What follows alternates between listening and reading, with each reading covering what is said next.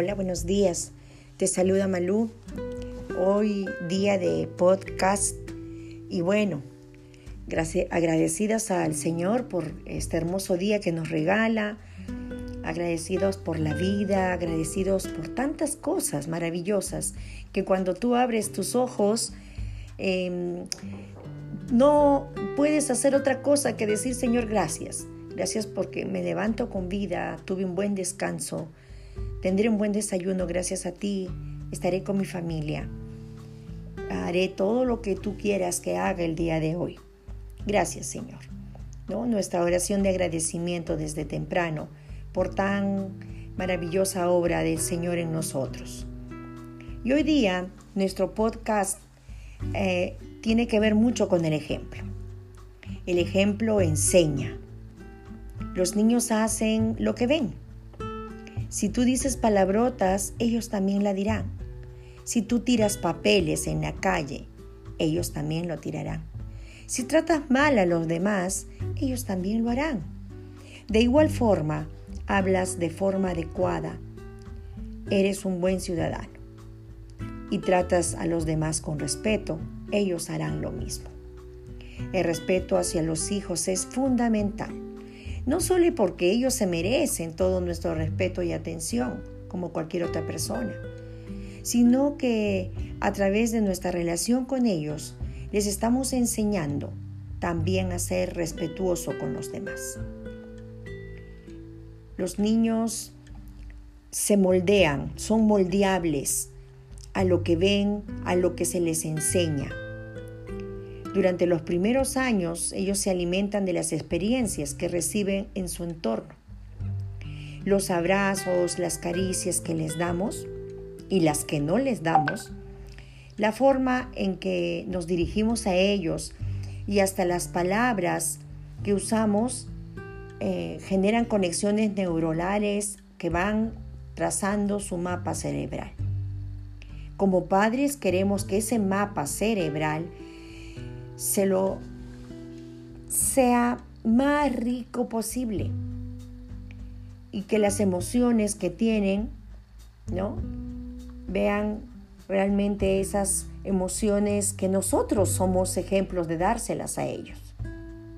Si somos capaces de comunicarnos con nuestros hijos a través de las emociones, aunque apenas tengan meses de vida, lograremos empatizar mejor con ellos y a su vez ellos lo harán con los demás. Realmente, papito, mamita, tienes un gran trabajo. Es un trabajo de hormiga que debemos hacer cada día con ellos y que repercutirá en la enseñanza para toda la familia, para toda la vida. Las madres ayudan a ello. Las madres ayudan a que los hijos sean empáticos, porque desde pequeños les están enseñando, están más cerca de ellos están eh, siendo observados y observadas los padres por los niños pequeños en casa.